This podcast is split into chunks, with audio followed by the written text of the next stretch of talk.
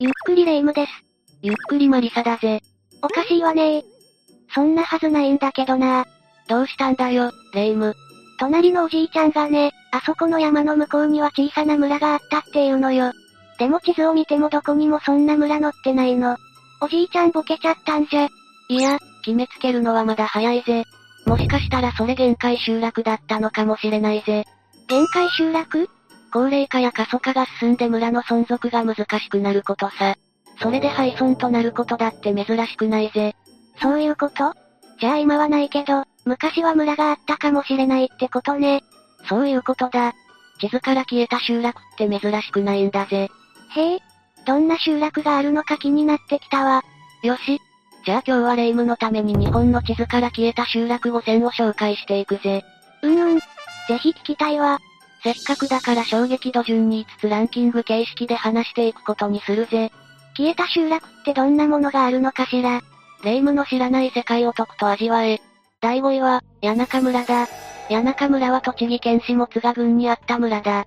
稲作を中心とした農地だったみたいだぜ。そうなんだ。じゃあどうして廃村になってしまったの明治時代とある事件に巻き込まれたからなんだ。とある事件って何近くに足尾銅山ってのがあったんだ。年間1300トン以上も生産され、お城の動画に使われていたようだぜ。すごく栄えていたのね。だけどいいことばかりじゃなかったんだ。銅山から排水される水には鉱毒が混ざっていて、渡良瀬川の魚や川沿いの農作物がダメになってしまったんだ。は、んレイム、どうしたんだ渡良瀬川といえば森高千里さんの名曲、渡良瀬橋の舞台よね。そ、そうだな。いい曲だけど突然すぎるな。でも大体どのあたりで起きた事件なのかおかげでつかめたわ。それはそれですごいな。そんなある日、渡良瀬川の大洪水によって、栃木と群馬合わせて8カ所が鉱毒に汚染された。大変じゃない。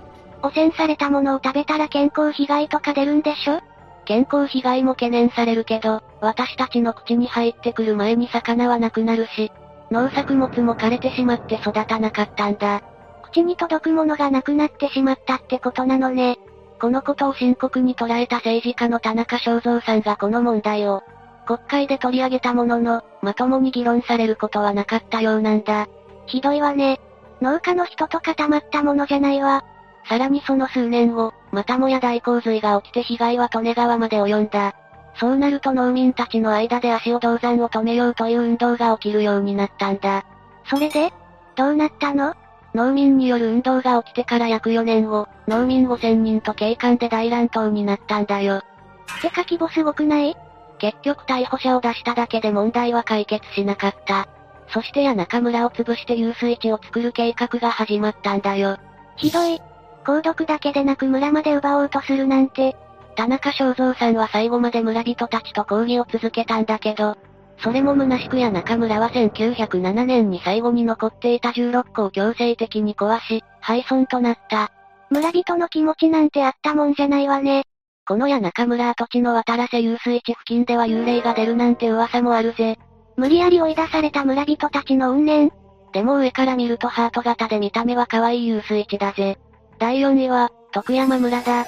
徳山村は岐阜県揖斐郡にあったんだ。廃村になってしまったのよね。ああ、1500人ほどが生活をしていたんだけど、1987年に廃村となり、今は徳山ダムに埋まってしまっているぜ。ここはちゃんとダム化されたのね。徳山ダムの貯水量は日本一なんだぜ。そんなに大きなダムなの見るとその塗水量に圧倒されるらしいぜ。そんな徳山村は、日暮らしの泣く頃にの舞台になったと言われているぜ。それってどんなのだっけなんか怖い話なんだよね。ひなみ沢には全ての住民が発症しているひなみ沢症候群という風土病があるんだ。ひなみ沢のみに蔓延している寄生虫が原因で発症し、村から離れるとさらに症状が悪化するんだよ。ええじゃあ村から離れられないじゃない。可愛らしいイラストとは反し、割とエグい内容から人気になったんだ。そんなひなみ沢のモデルが徳山村と言われているぜ。ダム建設で湖の底に沈み村がなくなるという設定が作中に出てくるからな。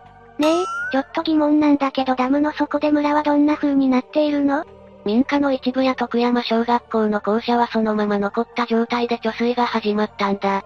だから、水を抜いたらそのままの形で浮かび上がってくるかもしれないぜ。それってちょっと怖いかも。だからなのか、今でも徳山村に関する根強い噂があるんだ。知らない番号から電話がかかってきたから、誰なのか調べてみたら、沈んだはずのダムの中から発信されていたんだとか。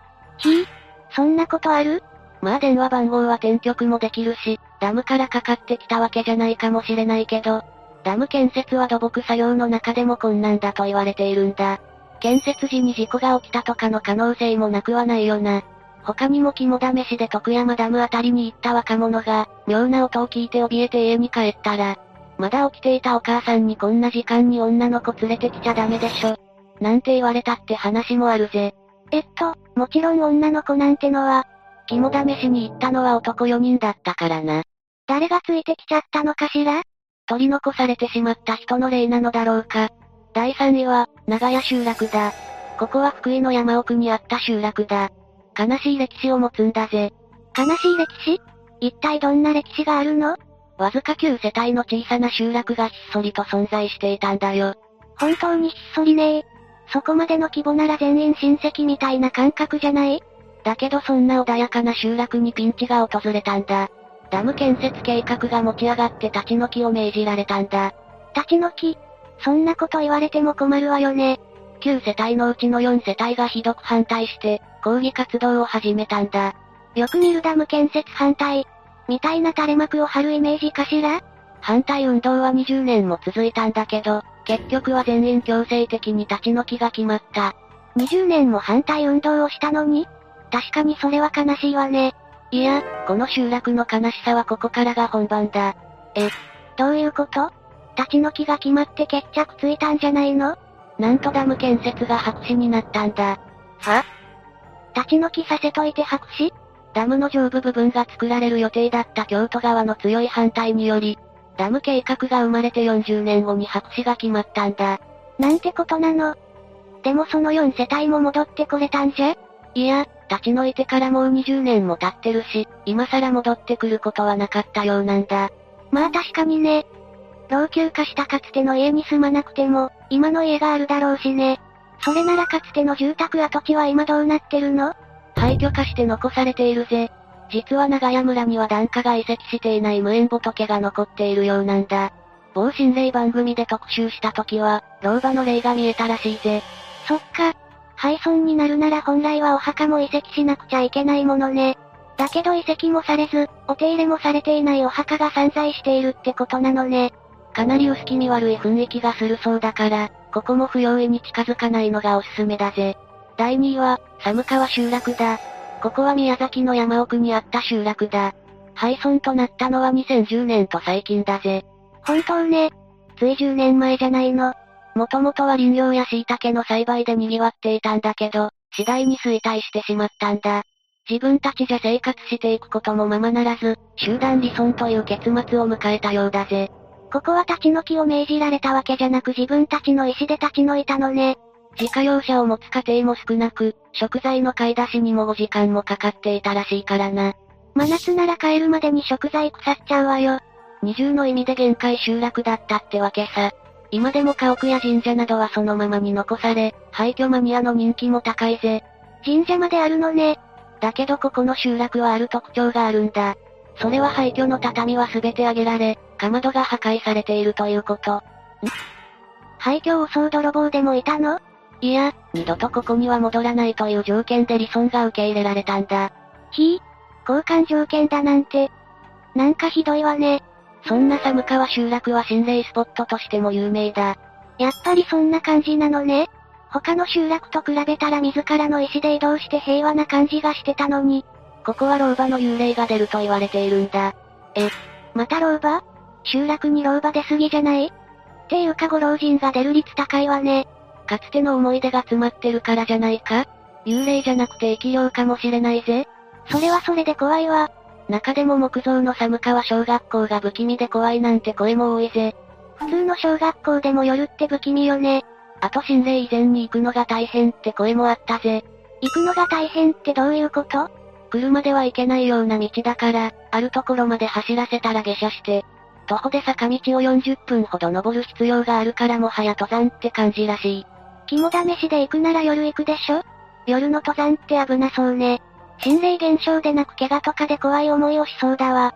冷やかしで訪れるのは決しておすすめできないけど、それでも行くなら夜はやめておけ。最後、第1位は白岩集落だ。ここは埼玉県の山奥にあり神隠しの村とも呼ばれているぜ。神隠しの村みんな一斉に姿を消しちゃったの落ち着け、順番に話していくから。この辺りは落ち武者伝説ってのもあるんだよ。939年の平野正門の乱で敗れた武士たちが、ひっそりとここで生活していたと言われているんだ。だから落ち武者でもひっそりとでも落ち着いた生活ができていたならよかったわね。そういった経緯もあって、ここの住民たちは落ち武者たちの子孫じゃないかという説もある。ちなみに林業が盛んに行われ、白岩集落には30個ほどの住居があったとされてるんだ。集落で30個なら結構多いんじゃないのさらにこの周辺には良質な石灰岩が埋まっているということもわかり、大規模な採掘事業まで行われていったんだ。ちなみに大規模すぎて地形が変わってしまったと言われている。ええいくらなんでも削りすぎじゃないそんな感じで栄えた集落だけど1995年ぐらいには廃村になったみたいなんだ。何があったのかしら近代化が進むにつれて自然と過疎化していったみたいだぜ。若い世代が街へと出て行ってしまったのかしらだけど、今でも廃墟は残されていて廃墟マニアの間でも密かに人気があるんだよ。そうなんだ。どんな廃墟が残っているのこんな感じだな。生活感ありありじゃないそこまでめちゃくちゃ古びれているって感じでもないし、ひょっこり住人が戻ってきてもおかしくない感じ。他の廃墟もこんな感じみたいなんだよ。だから、ある日突然住人たちが家財道具はそのままに姿を消したと噂されているんだ。みんな一斉にいなくなったってこと逃げなきゃいけない理由でも何かあったのいや、何かに追われていたなんてことは記録にも残されていないようだから、集落の住人全体が神隠しにあったんじゃと噂されているんだ。そんな規模の大きい神隠し聞いたことないわよ。それにここは心霊現象が起きることでも有名なんだよ。どんな心霊現象が起きているの某心霊番組で特集されたこともあるんだけど、ここの廃墟を訪れた人全員が帰宅後、目のない老人の霊を見たって言うんだよ。何そのまさかの自殺式その場でなく、なんで帰宅後なのよ今は5個ほど廃墟があるんだけど、その中に仏壇がある家があるらしいんだ。その仏壇を見てしまうと目のない老人が現れるらしい。つまり仏壇の主写真を撮るとやたらとオーブが映り込むし、ギシギシといったラップ音のようなものもするらしい。あと、廃墟にはやたらとお札も貼られているようだぜ。かつての家主が貼ったのか、やばいと思った来訪者が貼ったのか、わからないけど意味深で怖いよな。集落が廃村となるのはよくある話だけど、なんだかモヤモヤが残るわね。とりあえずいたずら心で近寄るのはおすすめできないぜ。これでランキングの紹介は終わりだぜ。日本にもこんなに消えてしまった集落があるのねこんなのほんの一例だぜ。もっと日本中に悲しい過去を持つ消えた集落があるんだ。そうね、人が住んでいる限りそれぞれのドラマがあるわよね。時代の移り変わりだから仕方ない部分もあるけど、古き良き時代が失われていくのはなんだか寂しいな。でもお買い物に5時間とかかかるようじゃ、この温暖化の中厳しいわよね。そうだよな、うちらが子供の頃なんて暑くてせいぜい35度いかないぐらいじゃなかったかマリサの子供の頃って何年前ま、魔法使いは年齢不詳なんだよ。とりあえず私は白霊神社が消えてしまわないよう頑張るわ。でもここもなかなかスーパーまで遠いのよね。白霊神社あたりが限界集落とならないようマリサウーバーイーツしてくれる嫌だわ。白霊神社がなくなったらマリサのせいよ。参拝客が少ないせいだろ。今回の話はここまでだぜ。最後までご視聴ありがとうございました。